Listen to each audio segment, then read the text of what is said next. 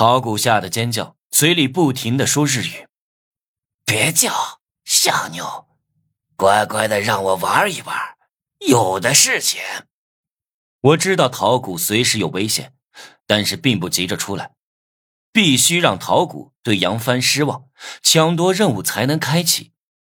陶谷拼命反抗，一把推开老男人，跑进卫生间，关上门，拨打了一个电话。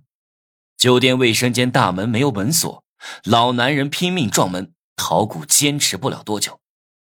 电话通了，陶谷用蹩脚的汉语说：“杨帆君，有人要伤害我。”请你救救我！汉语我听得懂。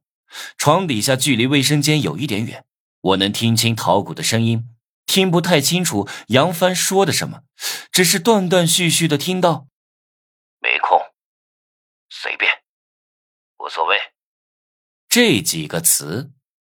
杨帆说完就挂了电话，留下陶谷一个人在卫生间里抽泣。叮。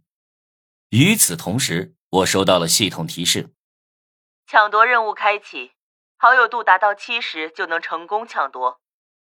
抢夺任务需要的好友度比主线任务低，是因为我只能间接参与任务，难度增加了不少。如果我在抢夺任务中的出场时间过多，会被系统判定为任务失败，扣除目标任务对我的好友度。我赶紧给王磊下命令，让他去救陶谷。王磊早就做好了准备，他按照我们计划的穿上警服，假扮警察，用我给的钥匙开门，说要查房。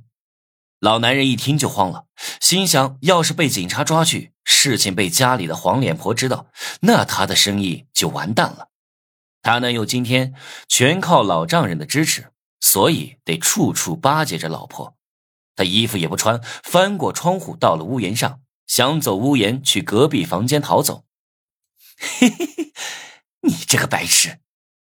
我躲在床上只想笑。我早就把附近几个房间的窗户都锁上了。他今晚只能在屋檐上睡了。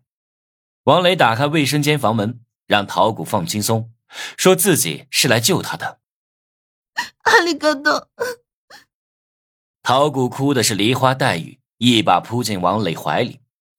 我趁机从床下跑出去。让王磊说是受我的命令来救他的，然后十分装逼的走正门进入了陶谷的房间。陶谷用艰涩的汉语问我为什么要救他，因为他不认识我。